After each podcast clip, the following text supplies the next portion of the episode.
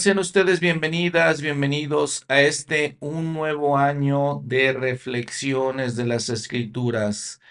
Este podcast en el que hemos revisado, hemos platicado, hemos comentado y reflexionado sobre cada uno de los volúmenes de escrituras de los libros canónicos siguiendo el programa Ven, sígueme de la Iglesia de Jesucristo de los Santos de los Últimos Días.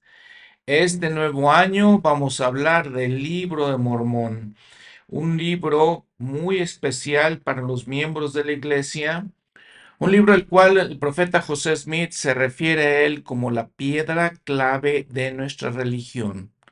Vamos a hablar de sus doctrinas, Vamos a hablar de cómo es otro testamento de Jesucristo.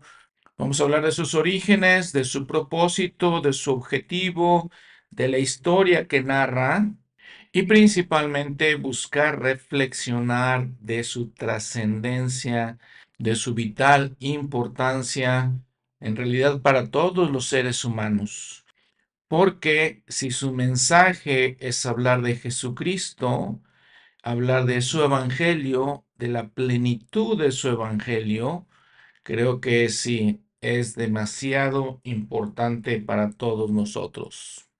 Y en este primer episodio, en esta primera semana, como les comentaba, siguiendo el manual, el programa Ven, sígueme, vamos a hablar de la introducción, de varias partes que componen esta introducción. Vamos a hablar de cómo llegó a nosotros el libro de Mormón.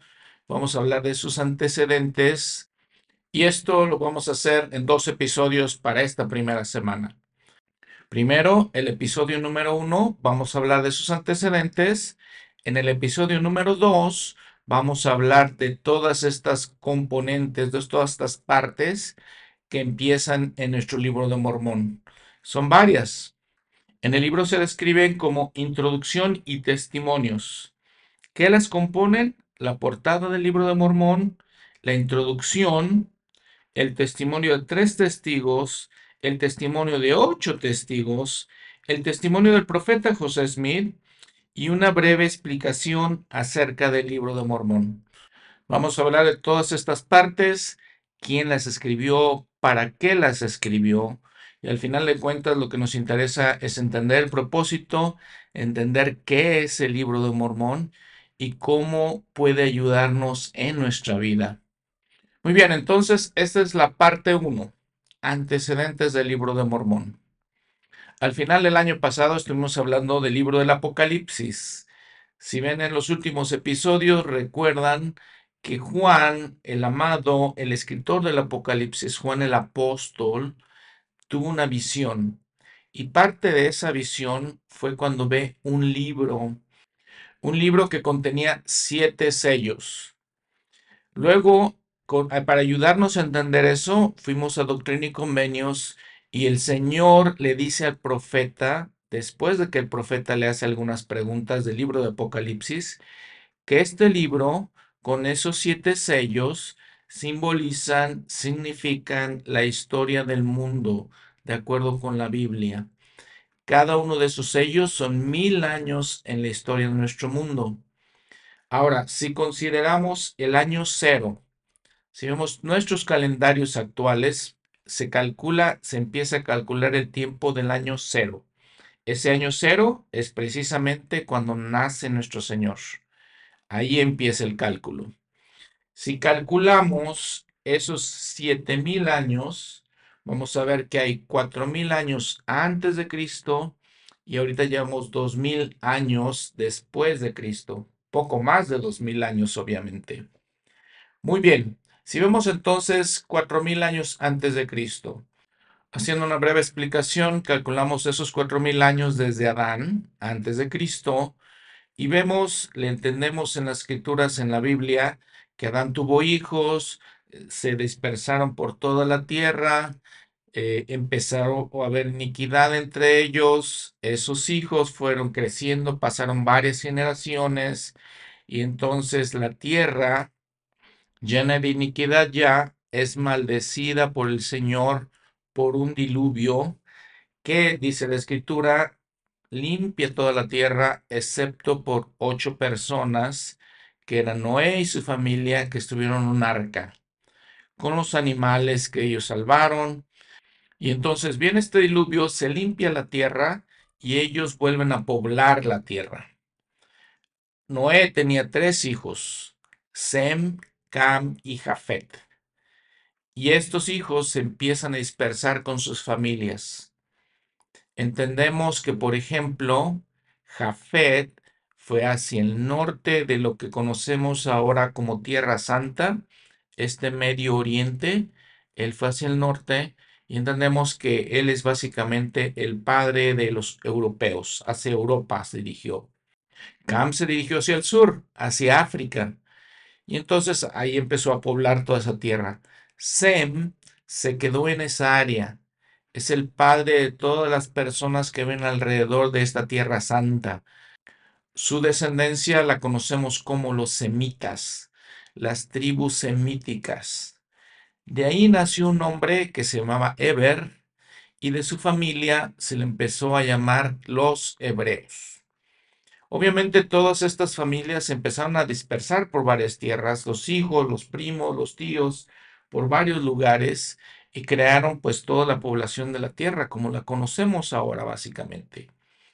Pero a nosotros nos interesa entender esta historia de los hebreos porque la Biblia se basa básicamente en la historia de ellos. Estos hebreos, de estos hebreos, nació un hombre que es el padre de numerosas naciones. Su nombre, Abraham, que significa Padre exaltado. Él vivía en un lugar que se llama Ur de los Caldeos. Ahí nació. El padre de Abraham se llamaba Taré. Estas historias nos las, nos las narra el libro de Génesis en el Antiguo Testamento. Empezamos, por ejemplo, en el capítulo 11 de Génesis, versículo 26, nos empieza a hablar de este hombre Abraham. Si empezamos a leer el capítulo 11, desde el versículo 11, veremos ahí todas las generaciones entre Sem y Abraham. Y vemos ahí entonces, les decía, por ejemplo, el versículo 16, Eber, de donde sale el nombre de Hebreos. Y vemos también el versículo 26 que había un hombre Taré, que era padre de Abraham, dice, engendró a Abraham y a y Arán. En el versículo 28 nos narra que Arán murió antes que su padre y nos narra también que Abraham y Nacor, los dos hijos que quedaron de Taré, eh, tomaron para sí esposas el nombre de la esposa de Abraham era Sarai, el nombre de la esposa de Nacor, Milca, hija de Arán, padre de Milca y de Isca. Y nos narra también que esta Sarai, esposa de Abraham, era estéril y no tenía hijo. Después nos cuenta que toma Tare, Abraham su hijo, y a Lot, hijo de Arán, o sea, era hijo de su hijo, su nieto básicamente, a su nuera, esposa de Abraham, y sale con ellos de Ur de los Caldeos a una tierra que se llama Canaán. Y entonces la Biblia, por su mayor parte, nos cuenta la historia de esta tierra de Canaán. Nuevamente lo que hoy llamamos Palestina, la Tierra Santa, toda esa área en el este del mar Mediterráneo. Si vamos a la sección de ayuda para estudio de las escrituras, ya sea que lo tengan digitalmente o que lo tengan en su triple combinación, van a ver que ahí en mapa número uno se llama un mapa físico de la Tierra Santa. Toda esa tierra, toda esa área se le llama Canaán. Y les digo, ahí se desarrolla la mayor parte de la historia de la Biblia, de lo que estudiamos en ella. Ahora, como miembros de la iglesia, como santos de los últimos días, sabemos que tenemos nuevas revelaciones, más escritos que nos ayudan a entender mejor algunas de las historias que se encuentran en la Biblia. Una en particular de la que queremos hablar es la perla de gran precio, el libro de Abraham. Y nos narra en su primer capítulo, en la tierra de los caldeos, Ur de los caldeos, En la morada de mi padre, yo, Abraham, vi que era necesario buscar otro lugar donde morar. Y hallando que había mayor felicidad, paz y reposo para mí, busqué las bendiciones de los padres y el derecho al cual yo debía ser ordenado, a fin de administrarlas, habiendo sido yo mismo seguidor de la rectitud, deseando también ser el poseedor de gran conocimiento y ser un seguidor más fiel de la rectitud y lograr un conocimiento mayor y ser padre de muchas naciones, un príncipe de paz, y anhelando recibir instrucciones y guardar los mandamientos de Dios, llegué a ser un, a ser un heredero legítimo, un sumo sacerdote, poseedor del derecho que pertenecía a los patriarcas. Me fue conferido de los padres, descendió de los padres desde, el desde que comenzó el tiempo. Sí, aún desde el principio, o sea, antes de la fundación de la tierra hasta el tiempo presente, a saber, el derecho del primogénito, o sea, del primer hombre, el cual es Adán, nuestro primer padre, y por conducto, por conducto de los padres hasta mí, busqué mi nombramiento en el sacerdocio conforme al nombramiento de Dios a los padres en lo que atañe a la descendencia. Entonces, notamos en todos estos versículos cómo él nos narra la historia. Él tenía el conocimiento de los padres, los patriarcas, los, estos grandes hombres que habían vivido desde la época de Adán, el primer hombre, hasta su época, y entonces ellos tenían el derecho a ciertos privilegios dependiendo de cómo ellos adoraban a su Dios. Un Dios en, que, en el que Abraham creía, el Señor, y por el cual él decía tenía el derecho de recibirlo basado y siendo un seguidor de la rectitud. O sea, en otras palabras, él era un hombre recto, sabía de todas estas bendiciones y él quería tenerlas también. Dice que tenía gran conocimiento y no solamente era un seguidor de la rectitud, dice, quería ser un seguidor más fiel de la rectitud y lograr un mayor conocimiento. Y con estas explicaciones en estos versículos podemos entender que Abraham era un, hombre especial. Tenía todos estos atributos de ser un hombre recto, de ser conocedor y quería todavía más, ser más recto, ser más conocedor. Y sabía que tenía el derecho a estas cosas. Habla además de que quería su nombramiento en el sacerdocio conforme al nombramiento de Dios a los padres en lo que atañe a la descendencia. Entonces este hombre Abraham tenía el conocimiento de Dios, quería seguir a Dios y quería las bendiciones de Dios. Quería, él dice en el principio, mayor felicidad, paz y reposo para mí. Buscaba las bendiciones y el derecho que él tenía, que había conocido por medio de padres, patriarcas anteriores a él. Entonces, todo este conocimiento llega a Abraham por medio de un linaje, un linaje de hombres justos, nuevamente que en la escritura se les llama patriarcas, que básicamente empieza con Adán. Y luego pasa de Adán a Seth, su hijo, y luego de ahí Enos, Cainán, Mahalalel, Jared, Enoch, Matusalén, Lamec y Noé. Todos estos fueron bendecidos con estos derechos, con estas bendiciones y con lo que nosotros ahora conocemos que conocían también en aquellos tiempos como el sacerdocio. Ellos tenían derecho a esto, tenían derecho a estas promesas y bendiciones.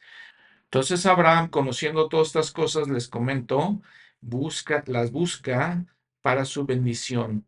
Y es un hombre tan justo que Dios hace un convenio con él. Y lo conocemos como el convenio de Abraham. Y esto constituye un evento trascendental en la historia de nuestras creencias, en la historia de la Biblia, en la historia de, la de las creencias de muchas religiones en el mundo, de mucha gente en el mundo. Este convenio básicamente es que por su rectitud y por la rectitud de las personas que fueran descendientes de él, y por la rectitud de las personas que aunque no fueran descendientes de él, observaran, guardaran su parte del convenio, que básicamente era ser obedientes a Dios, recibirían las bendiciones.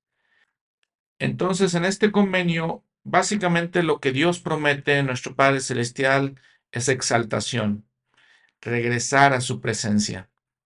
Para lograr esto, le promete a Abraham, a su descendencia y a los que quieran guardar el convenio, seguir a su descendencia, seguir a Abraham, les promete el Evangelio para ayudarlos, les promete las ordenanzas del Evangelio, les promete el sacerdocio. Y Abraham en específico le hace la promesa de que a través de él todas las familias de la tierra serían bendecidas. Entonces, si podemos un poquito atención, pensamos esto, ¿no? Las personas que entran en este convenio, que es el convenio de Abraham, se les promete regresar a la presencia de Dios. Nuevamente a través de la obediencia, la obediencia al Evangelio, de ordenanzas, la obediencia a esas ordenanzas y de convenios que hacemos individualmente cada uno de nosotros.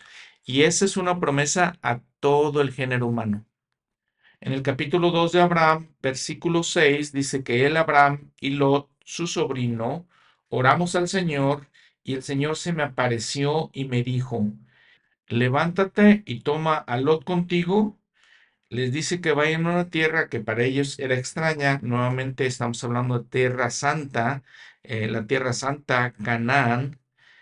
El Señor le dice, versículo 7, porque yo soy el Señor tu Dios. Jehová es mi nombre y conozco el fin desde el principio. Por lo tanto te cubriré con mi mano. Y haré de ti una nación grande y te bendeciré de sobremanera, y engrandeceré tu nombre entre todas las naciones, y serás una, una bendición para tu descendencia después de ti, para que en sus manos lleven este ministerio y sacerdocio a todas las naciones. Y las bendeciré mediante tu nombre, pues cuanto reciban este evangelio, serán llamados por tu nombre y serán considerados tu descendencia, y se levantarán y te bendecirán como padre de ellos. Y bendeciré a los que te bendijeren, y maldeciré a los que te maldijeren. Y en ti, es decir, en tu sacerdocio, y en tu descendencia, es decir, tu sacerdocio, pues te prometo que en ti continuará este derecho, y en tu descendencia después de ti, es decir, la descendencia literal, o sea, la descendencia corporal, serán bendecidas todas las familias de la tierra. Sí, con las bendiciones del Evangelio, que son las bendiciones de salvación, sí, de vida eterna. Bueno, entonces aquí vemos las promesas que Dios le hace a Abraham. Y recuerden que si, ah, diciéndolo a grosso modo, ¿qué está prometiendo Abraham? Ser obediente y las personas que son su descendencia, dice corporal, y las que no son su descendencia corporal, que también quieren entrar en este convenio, también son bendecidas. Y también prometen ser obedientes a los mandamientos, ser parte de este convenio, ser rectos, porque Abraham fue recto. Entonces, bueno, si, simplificando todo esto, eso es básicamente lo que podemos decir.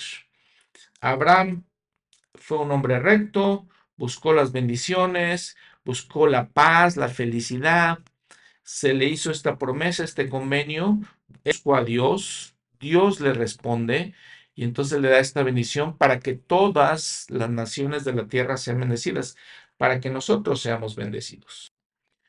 Entendamos entonces que también, ¿por cómo somos bendecidos? Por medio del Evangelio, por medio del el sacerdocio, por medio de los convenios que nosotros hacemos también con Dios y por medio de nuestra rectitud al guardar, cumplir con esos convenios. Ahora, la historia de Abraham continúa. Su esposa Sarai no podía tener hijos. Después de muchos años, ya entrados en edad, dicen las escrituras, tuvieron un hijo que se llamó Isaac. El Señor lo bendice a Isaac. Aún así, Abraham tiene otros hijos que no son hijos de Sarai, pero que siendo descendientes de Abraham, reciben también las bendiciones. Pero el principal que nos interesa aquí es Isaac. Isaac se casa y tiene dos hijos. Uno de los hijos se llama Jacob y otro de los hijos se llama Esaú. Todos eh, las personas que, todas las historias, las personas que encontramos en estas historias, siempre tienen la decisión de guardar los convenios, seguir a Dios o no seguir a Dios.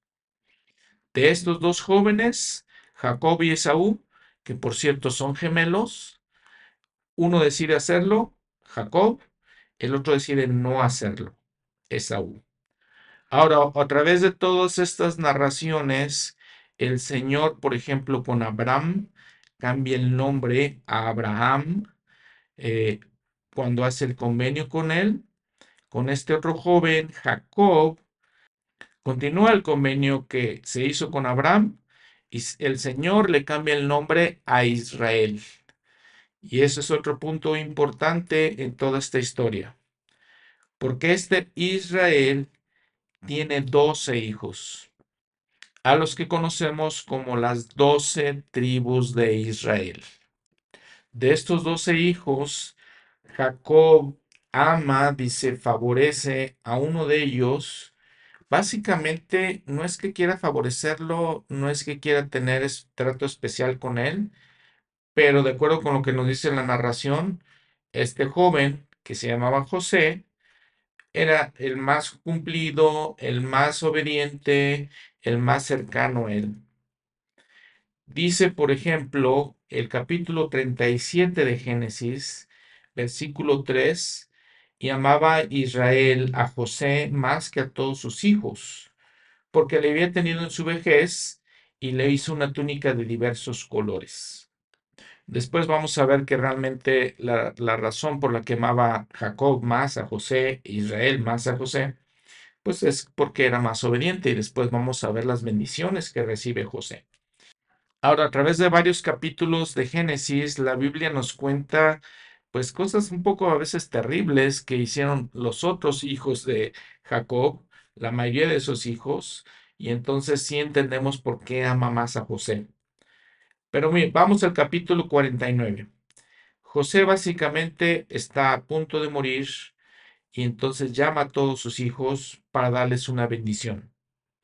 Y aquí es cuando eh, se pone interesante en cuanto a lo que estamos estudiando del libro de Mormón, porque es muy interesante que Jacob nos narra aquí este capítulo 49.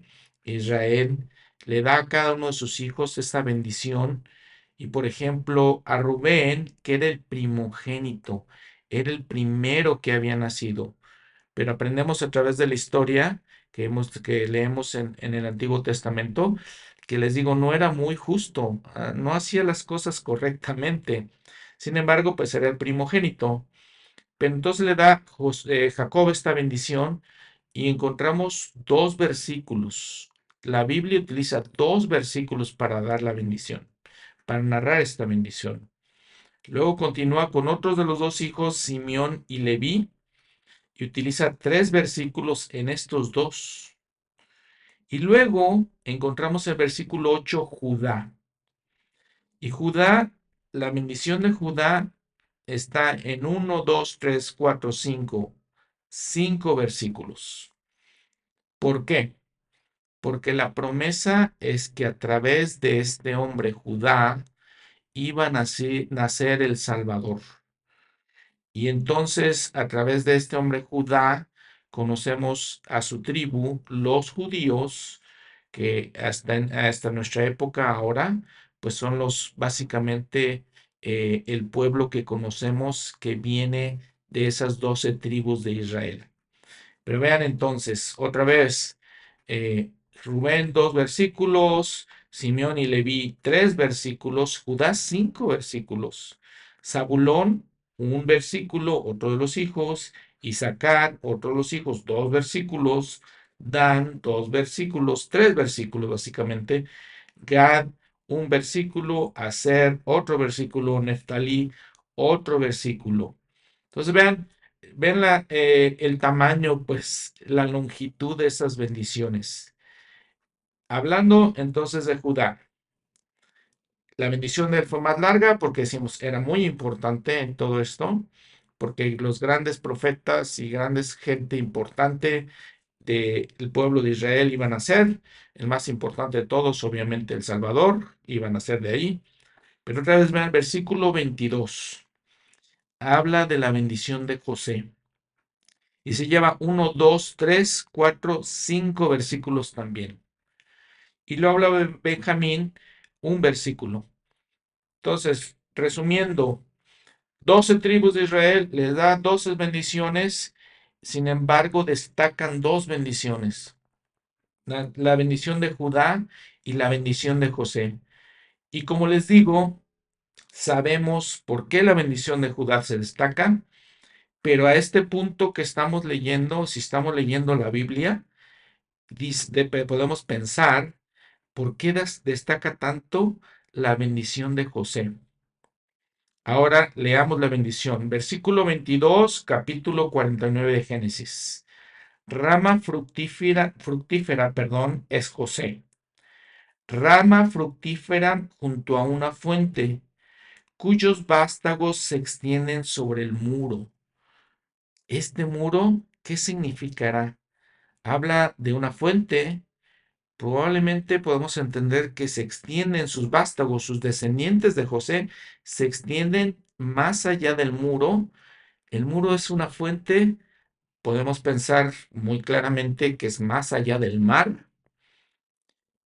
Y sigue, y le causaron amargura y le asetearon y le aborrecieron los arqueros, mas su arco se mantuvo firme y los brazos de sus manos se fortalecieron por las manos del fuerte de Jacob. De allí es el pastor, la roca de Israel. Por el Dios de su padre, él te ayudará. Por el Dios de tu padre, perdón, él te ayudará. Y por el omnipotente, el que te bendecirá, el que te bendecirá más bien, con bendiciones de los cielos de arriba, con bendiciones del abismo que está abajo, con bendiciones de los pechos y de la matriz.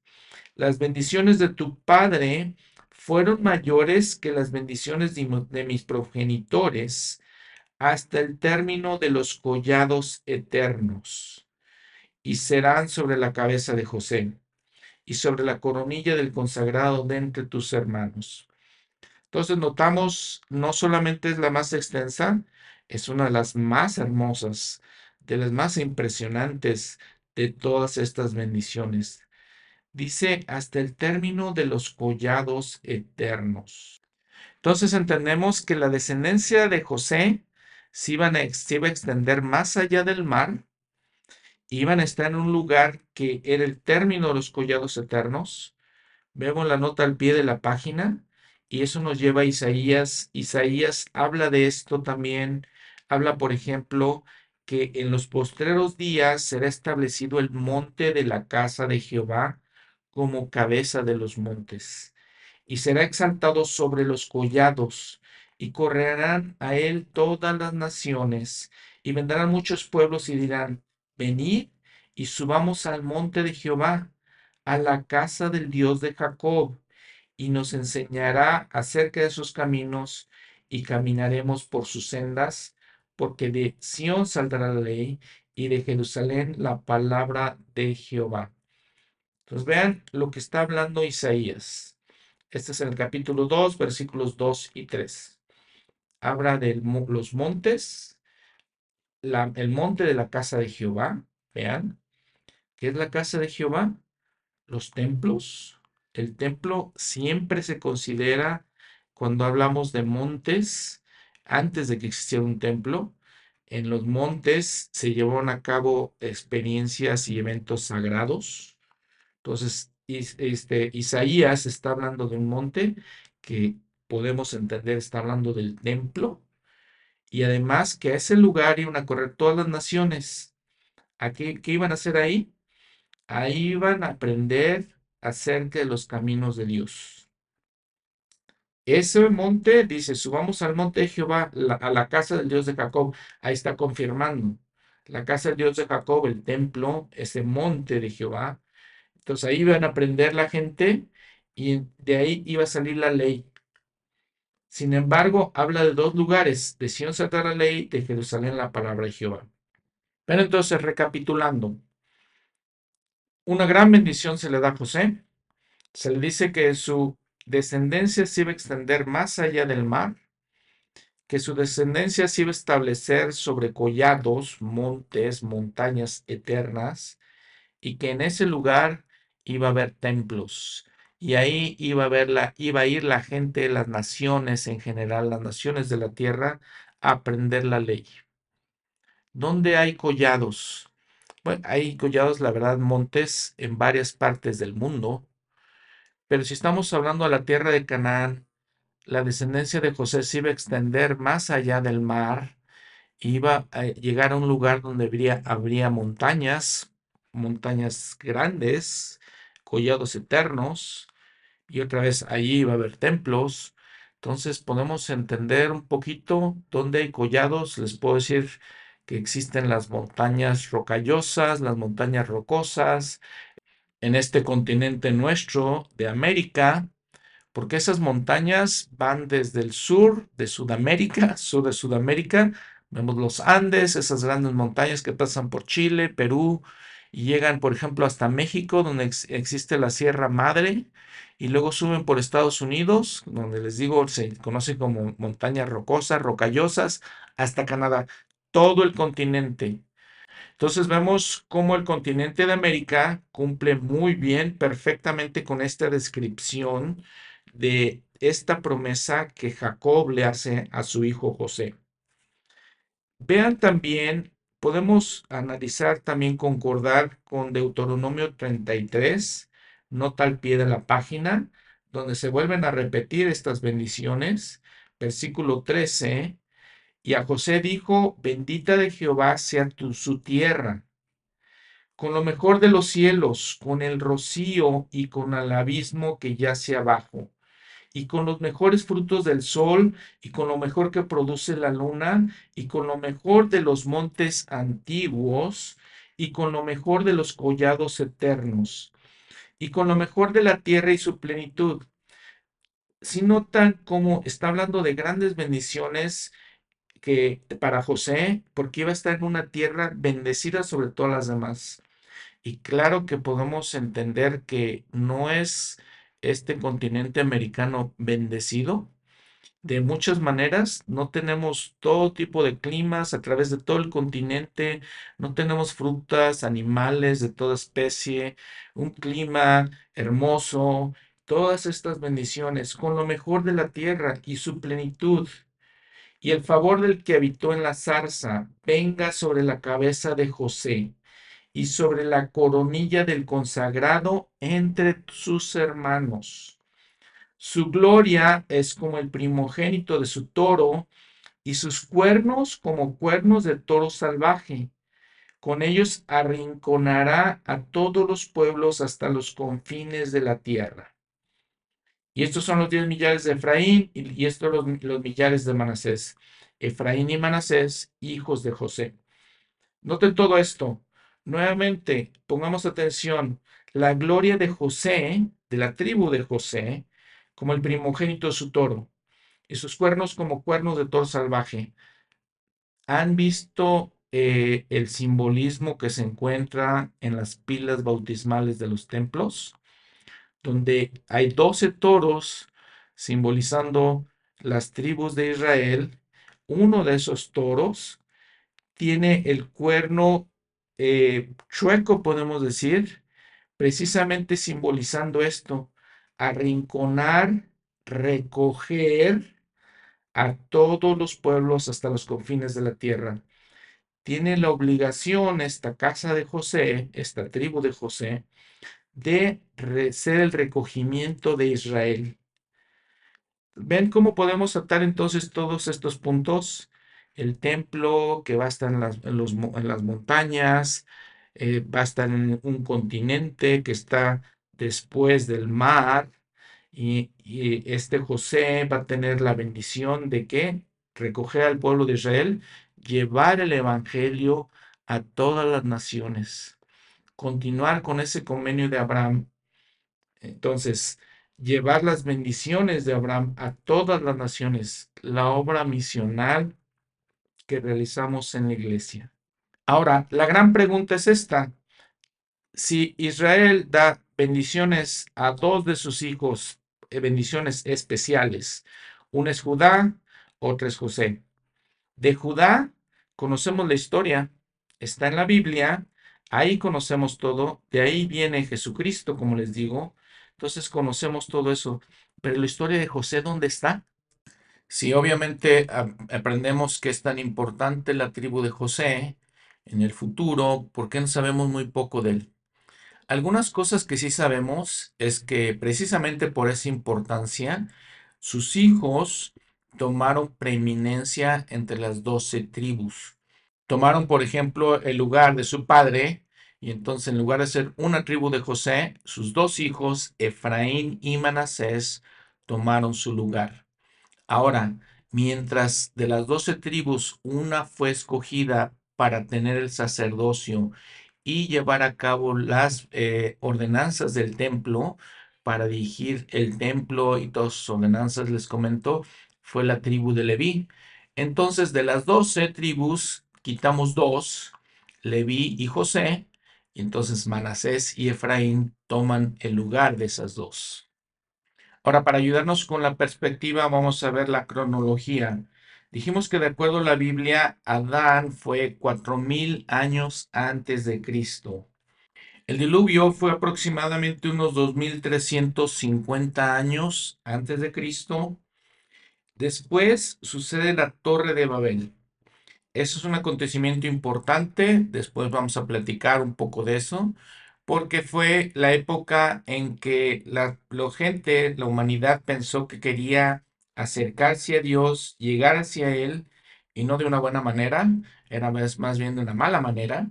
Y entonces construyeron esta torre para que llegara hasta el cielo, y ahí vamos a conocer a este hombre Jared, y su descendencia, que le llamamos los Jareditas, la historia de ellos está en el libro de Mormón.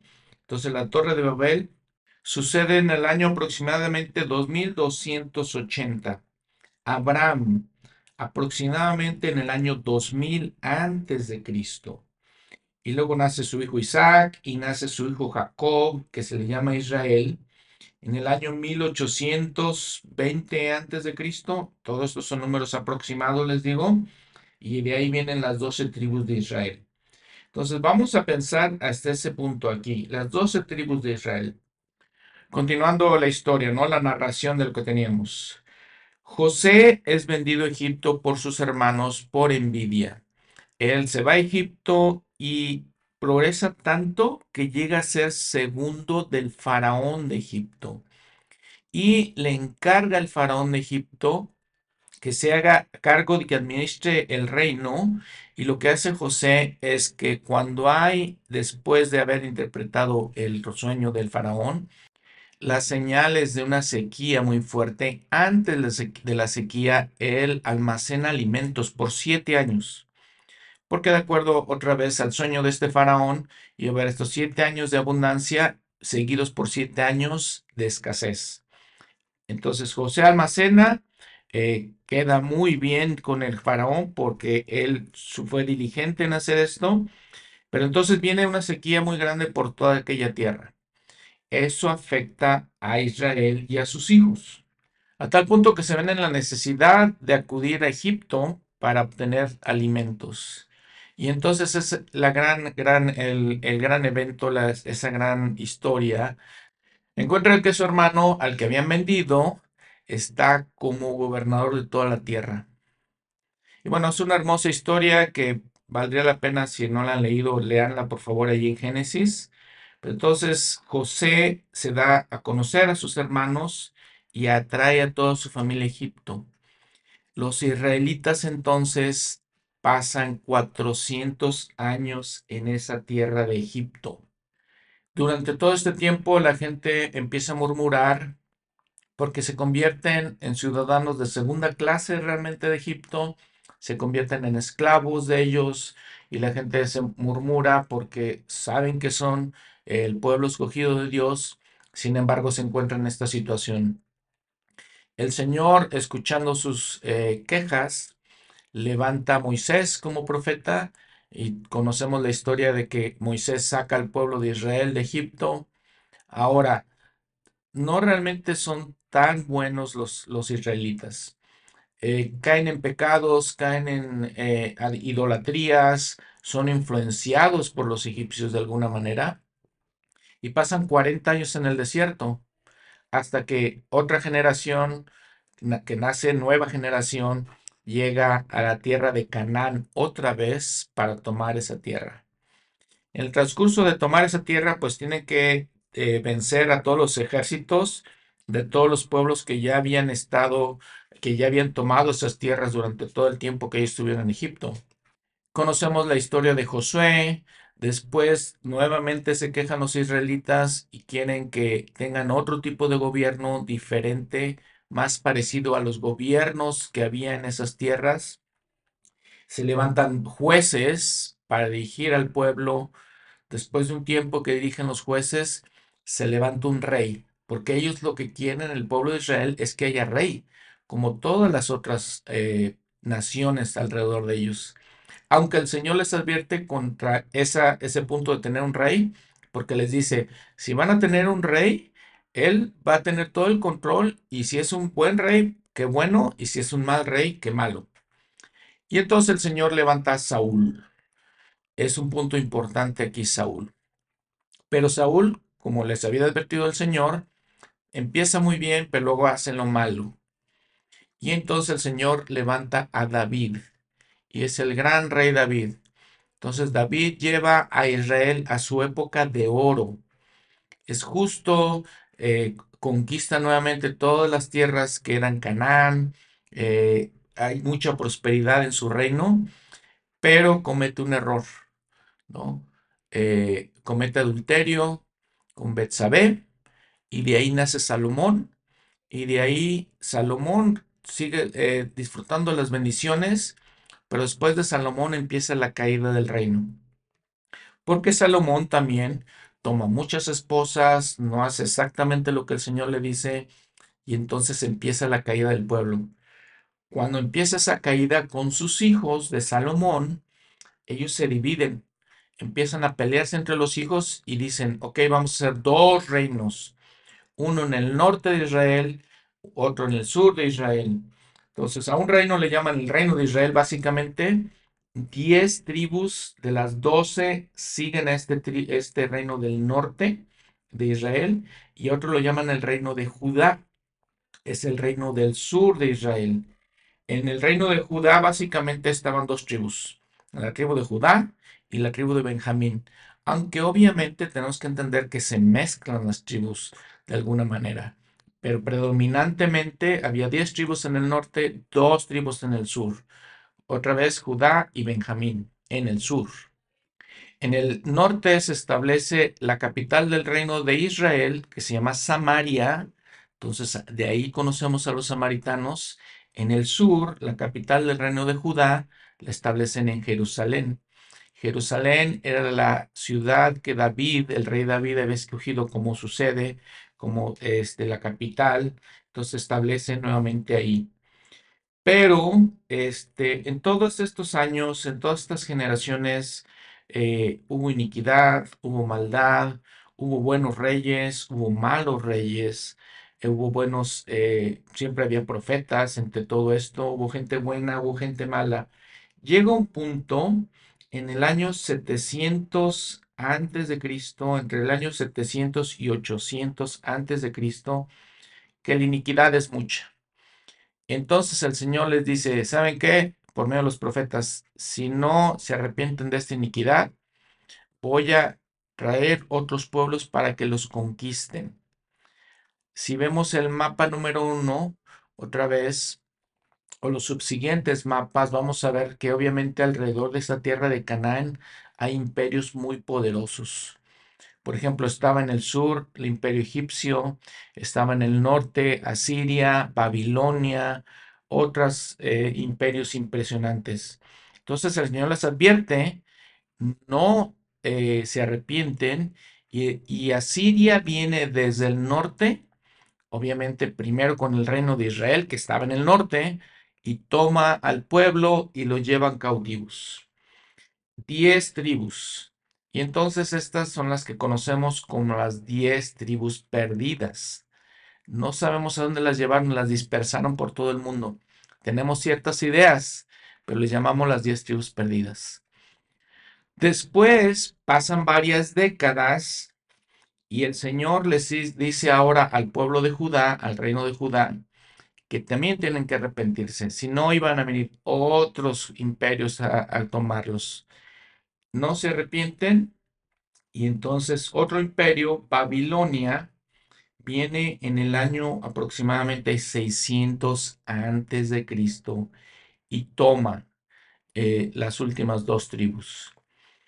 En, antes de eso es cuando el Señor por medio de sus profetas les advierte. Uno de esos profetas, había varios profetas en esos tiempos, Isaías, Jeremías, este, otros profetas.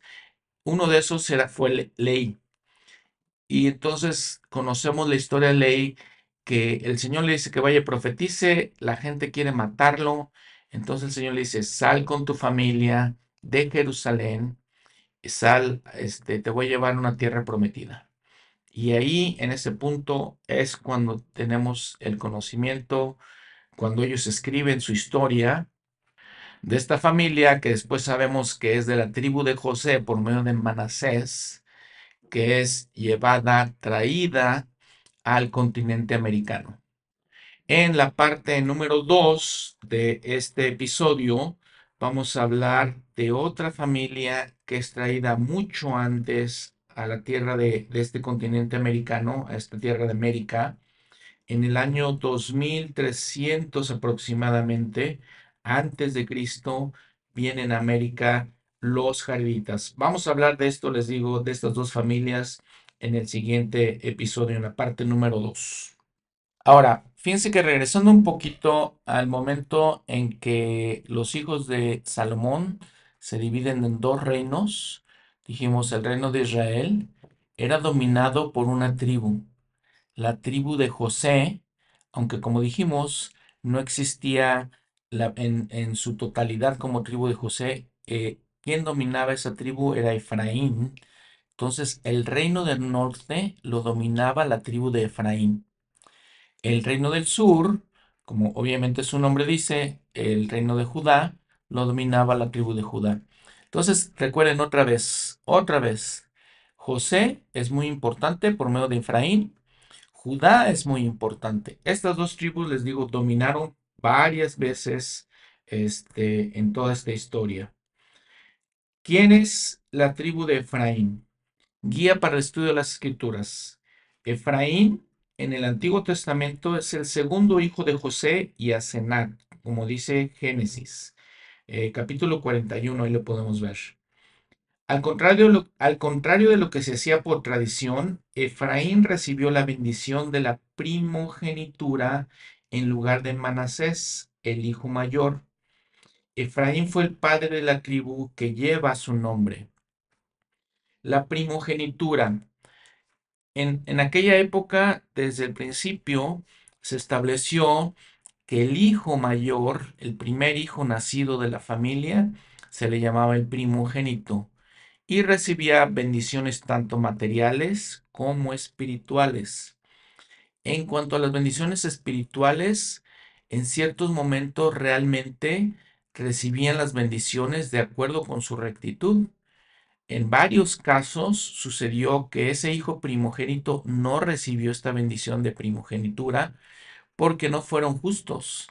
Por ejemplo, cuando Isaac tiene dos hijos, Jacob y Esaú, Esaú básicamente ignora, este, toma muy a la ligera esa responsabilidad de la primogenitura, siendo él habiendo nacido primero. Aunque eran gemelos, Esaú sale primero, este, nace primero, y entonces legalmente tenía el derecho a la primogenitura, pero bueno, es una historia ahí muy interesante que la desecha y Jacob la toma. Entonces él se convierte en el primogénito de Isaac. De la misma manera, eh, de todos los doce hijos de Israel, ninguno fue justo realmente. Todos cometieron ciertas cosas a veces un poco malas o bastante malas. ¿Y quién toma la primogenitura? José. Porque José fue el más justo número uno y además era el primogénito de la segunda esposa de Jacob. Entonces, por derecho y por rectitud tomó ese, ese papel. Efraín sucede algo muy eh, eh, similar. En Primera de Crónicas dice que Efraín recibió la primogenitura de Israel. Dice esto en Guía para el Estudio de las Escrituras, y en los últimos días esta tribu ha tenido el privilegio y la responsabilidad de poseer el sacerdocio, llevar el mensaje de la restauración del Evangelio al mundo y levantar un estandarte para congregar al Israel disperso. ¿Recuerdan que habíamos leído la escritura en Isaías que dice todo eso? Los hijos de Efraín coronarán de gloria a los que en los últimos días regresen de los países del norte, de esas tribus perdidas. Ahora, hay un profeta en el Antiguo Testamento que vivió los tiempos durante los cuales eh, los israelitas estaban cautivos en Babilonia, de lo que ya hemos platicado, y él predica a la gente una profecía muy interesante. Se encuentra en el capítulo 37 de su libro, en los versículos 15 al 19. Él dice, y vino a mí la palabra de Jehová diciendo, y tú, hijo de hombre, toma ahora un palo y escribe en él. Podemos pensar que el palo es pergamino, porque le está diciendo al Señor que escribe en él, no va a escribir obviamente en un palo, ¿no? Entonces tal vez el significado de esto es un pergamino para que escriba. Escribe para Judá y para los hijos de Israel, sus compañeros. Entonces toma un palo, toma un pergamino, escribe para Judá. Y después le dice, toma después otro palo y escribe en él para José, palo de Efraín, y para toda la casa de Israel, sus compañeros. Entonces le habla que escriba básicamente, podemos en, en nuestro lenguaje, le dice Ezequiel que escriba dos libros, uno para Judá y otro para José. En este caso, directamente Efraín, ¿no? ¿Qué les dice después? le dice el Señor, júntalos luego el uno con el otro para que sean uno solo y serán uno solo en tu mano. Y cuando te hablen los hijos de tu pueblo diciendo, ¿no nos explicarás qué quiere decir con eso? Diles, así ha dicho Jehová el Señor. He aquí, yo tomo el palo de José, que está en la mano de Efraín, y a las tribus de Israel, sus compañeros, y los pondré con él con el palo de Judá y los haré un solo palo y serán uno en mi mano. ¿Qué significa todo esto? Está hablando de dos libros. Un libro lo conocemos porque conocemos la historia de la tribu de Judá, porque fueron los que regresaron después de ser exiliados. Dijimos que diez tribus están perdidas, fueron exiliadas, no sabemos a dónde fueron exactamente, las dos tribus que eran el reino de Judá regresan de Babilonia a tomar y otra vez regresar a la tierra de Canaán. Toman esa tierra otra vez. Y es lo que vemos la mayoría de la Biblia habla de sus historias. Entonces conocemos el libro de Judá. ¿Cuál es el libro de José? Es básicamente el libro de Mormón. Doctrina y Convenios 27.5. He aquí, Así me parece sabio. Por tanto, no os maravilléis, porque la hora viene cuando beberé del fruto de la vid con vosotros en la tierra, y con Moroni, a quien he enviado para revelaros el libro de Morbón, que contiene la plenitud de mi evangelio eterno, y a quien he encomendado las llaves de los anales del palo de Efraín. Muy bien, entonces miren, recapitulando, hemos visto la historia del pueblo de Israel, la historia que encontramos en la Biblia, muy a grosso modo, obviamente. Hemos visto personajes importantes, eh, eventos importantes como Abraham, como Isaac, como Jacob. Recordamos entonces que Abraham, por su fidelidad, por lo justo, que era, recibió esta gran bendición de hacer un convenio con Dios. Convenio para bendecir a todas las naciones de la, de la tierra. Ese convenio llega hasta nosotros y a todas aquellas personas que la verdad es que quieran seguir los mandamientos de Dios, que quieran seguir a Dios. Aquellos que, como dice el Antiguo Testamento, tomen al Señor como su Dios. Y entonces vemos estos tres personajes, vemos que Jacob, que fue nieto básicamente de Abraham, se le cambia el nombre Israel. E Israel tuvo doce hijos y lo conocemos como las doce tribus de Israel. Y en estos eh, personajes se centra toda la historia que encontramos en el Antiguo Testamento y en la Biblia. Leímos también que de estos doce hijos hubo dos que fueron los preeminentes. Uno se llamaba Judá y otro se llamaba José. De Judá, los hijos de Judá, sus descendientes de Judá, los conocemos como judíos. Y hasta la fecha, hasta nuestra época, todavía los conocemos por ese nombre. Aprendimos que varios de esas tribus se perdieron, se dispersaron entre el mundo, pero también aprendimos de José y entendimos que, bueno, José, eh, que tiene una gran bendición y que es especial, no sabemos dónde está su descendencia. Sabemos, por ejemplo, de Judá, del libro, de los escritos de ellos, que es la Biblia, es lo que tenemos, pero de la tribu de José no sabemos nada. No sabíamos nada hasta que llegó en nosotros el libro de Mormón. En el próximo episodio ya vamos a ver cómo llegó hasta nosotros el libro de Mormón, estos escritos de la tribu de José, el palo de José, que como acabamos de leer en Ezequiel, son los dos para que sean uno en la mano del Señor y traigan a nosotros las enseñanzas, eh, el entendimiento que necesitamos a final de cuentas, pues para regresar a la presencia de nuestro Padre Celestial. Entonces, otra manera de decir todo esto. Tenemos un testimonio de Jesucristo, el Antiguo Testamento y la Biblia. También podemos llamarlos convenios, el Antiguo Convenio y el Nuevo Convenio. Y tenemos otro testamento de Jesucristo, que es el libro de Mormón, y los dos serán uno solo en nuestras manos, en las manos del Señor, otra vez de acuerdo con lo que dijo Ezequiel. Nos vemos a mitad de semana. Vamos a hablar de la parte 2 de este primer episodio, de este primer capítulo. Ven, sígueme. Que tengan una muy buena semana. Hasta pronto. Gracias.